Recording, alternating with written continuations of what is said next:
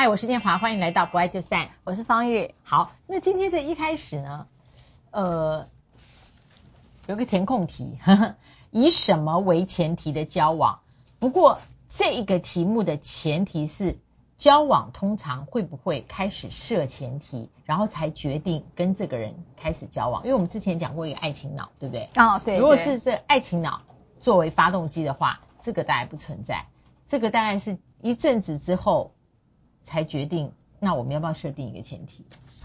你你知道讲这一题是因为，呃，我现在周遭有很多年轻人，嗯，都是属于在交往，然后我发现现在好多的交友软体，嗯，嗯，老师你知道吗？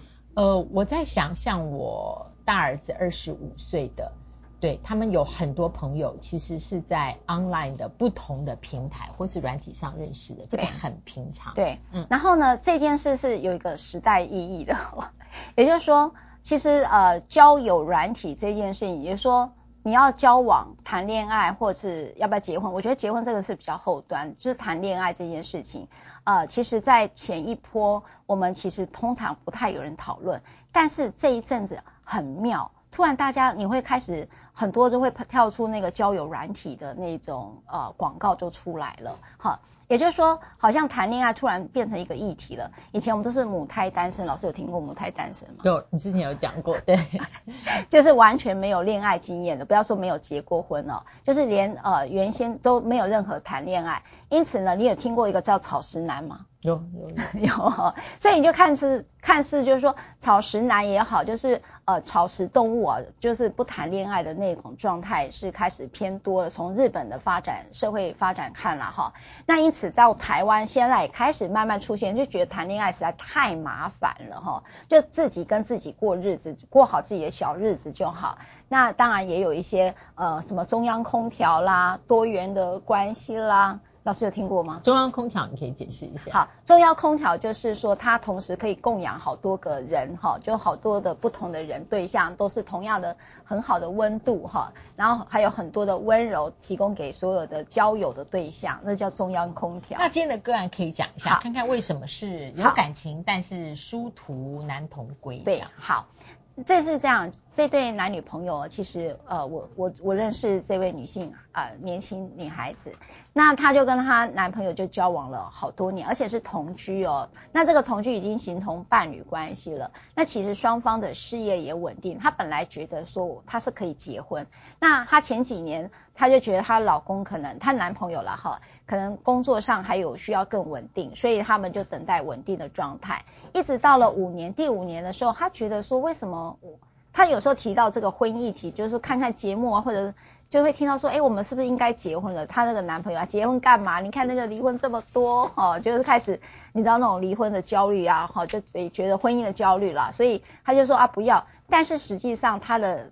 呃，处在适婚年龄，他其实是想有孩子的哈，但他也不想要这个在家庭里面说一个未婚生子，所以他就开始很犹豫，他就说赖玉旭，你觉得我到底该怎么起这个口？我说，如果你是想要结婚，而且你看看哦，你这你跟他继续交往下去。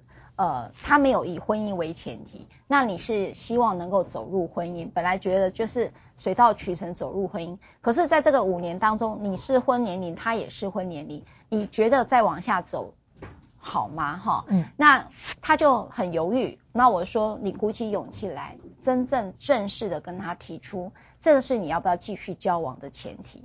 好，也就是说，你真的想要进入一个婚姻，你希望有个一对一的法律上的。呃，社会大众所认可的一个这种伴侣关系，不然就分手，不然就做一个决定。嗯，也就是说感情还在，那但是如何谈分手？对，如何谈分手？对，嗯、所以他最后他就去跟他谈，结果一摊牌，果不其然，他就真的这个男的说：“那你我们就分手好了，你找别人，因为我真的没想要结婚。”所以这是一个安全的分手了。我的意思说，双方都知道感情还在，在有一方。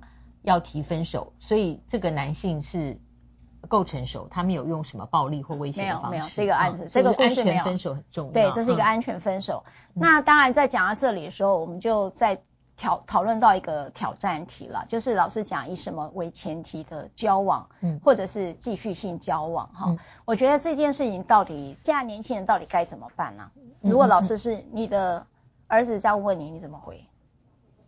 我觉得基本上，刚刚你讲到一个现象是，现在很多人他不想进入一个非常非常稳定的感情关系。那个前提不是说他要进入中央空调式的关系，不是。嗯，稳定的感情关系，我觉得在高人际密切接触的这样的一个社会里面，感情关系它牵涉到了共同决定很多事，然后共同陪伴很多时的时光。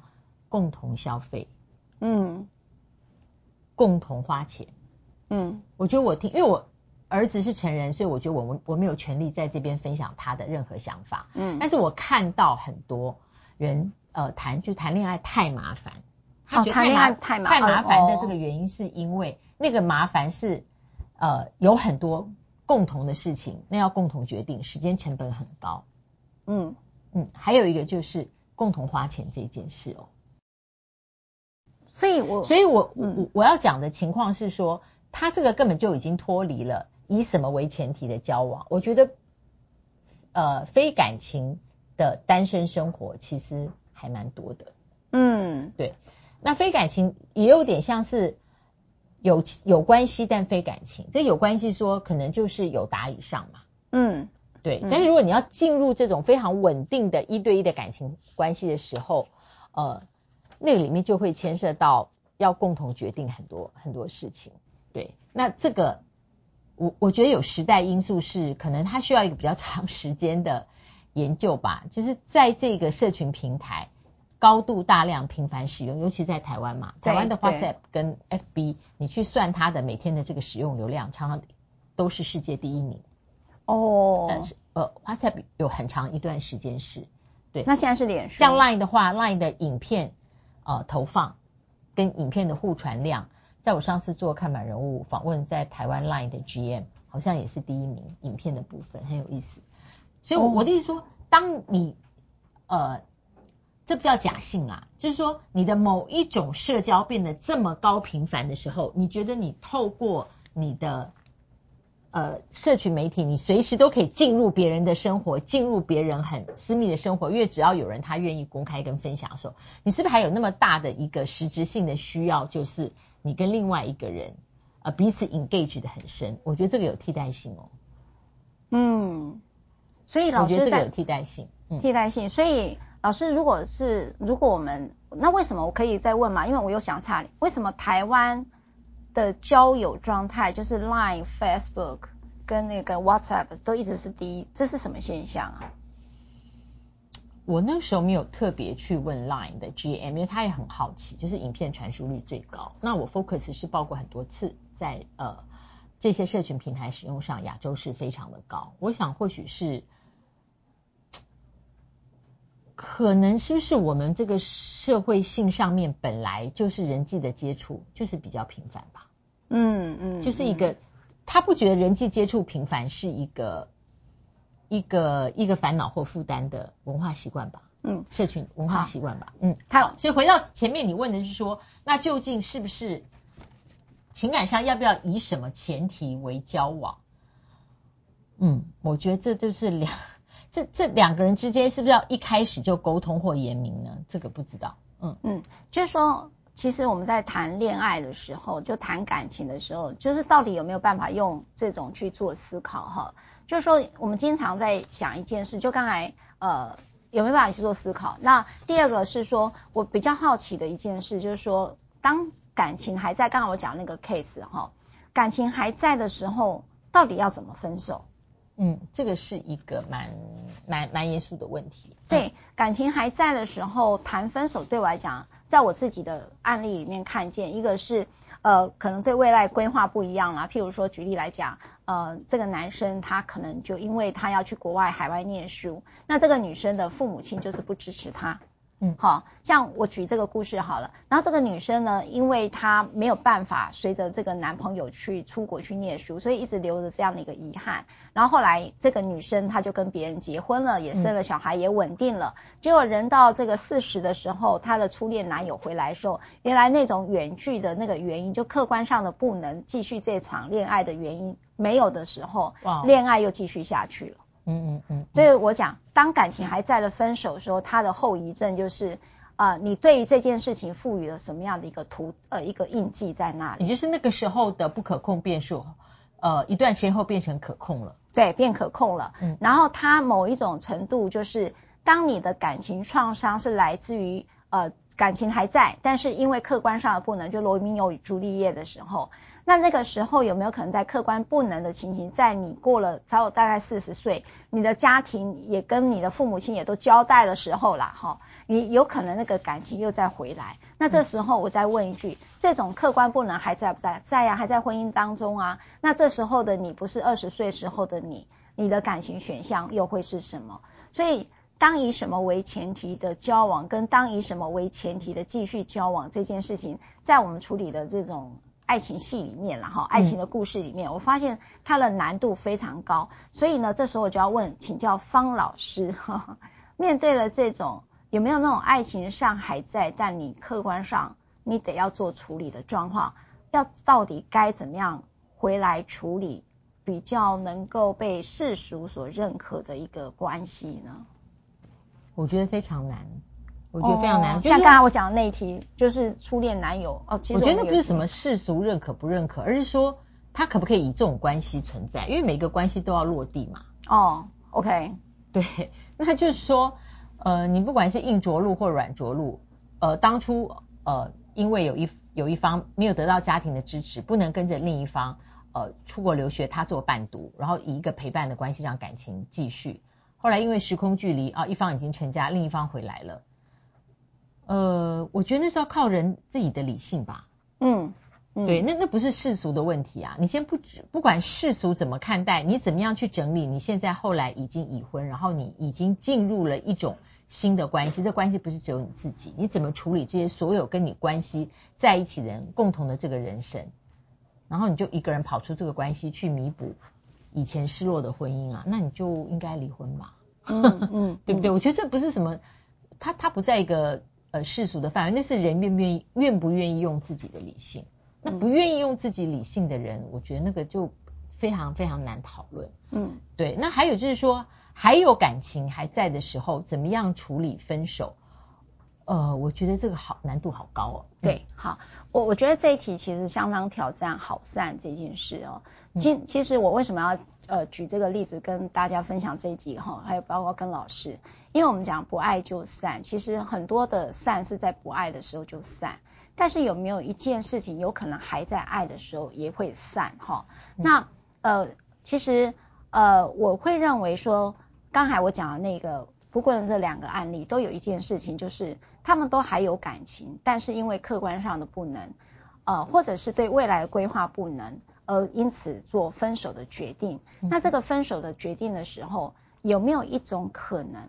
是在爱里面的分手，嗯嗯，嗯，也就是说，呃，我之前在看满人物有一次跟大家分享那种还在关系还在的时候赶快分手，因为他就是一对夫妻，然后他觉得呃两个人就是在处事上面，他妻子提出来嘛，对，妻子提出来的那一题是一样的。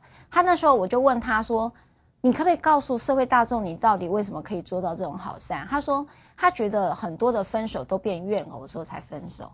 嗯，那那时候怎么可能是好善？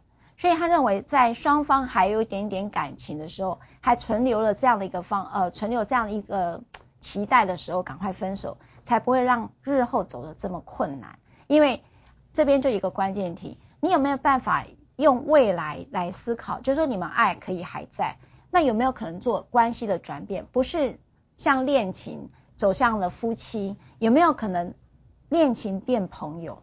嗯嗯嗯嗯嗯，我我觉得我想要去挑战，有一种关系是一种爱情，爱情变成了一个朋友，有没有一种关系可能是一个呃关系的变动？那这种感情还可以延续出一个好朋友的一个概念？我觉得这个是可以在思考的方向了。好，因为今天这个是个高难度题，就是感情还在的时候，但是如果有一方，我如果双方都意识到他不适合。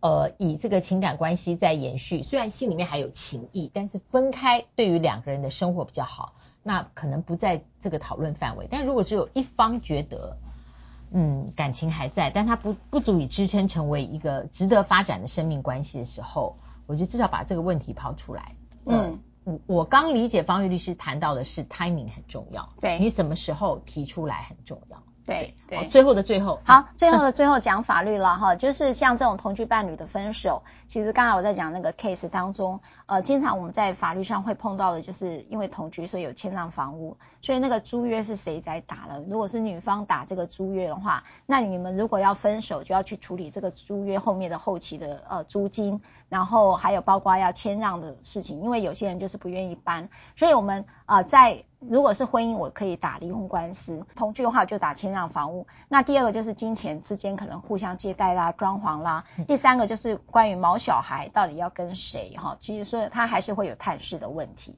对，这通常在我们处理啊、呃、伴侣分手的时候会用到的。看起来宠物归属好像还蛮多的。对啊，经常 后来我就看到他们就真的是像一三五二四六探视权，对，就探视权、监护权。对对对。好，呃，今天的不二就三应该是留下了。问题，不过有的时候好的答案可能都在问题里面。好，谢谢大家，别忘了按赞、分享、开启小铃铛，我们下次再会，拜拜。拜拜。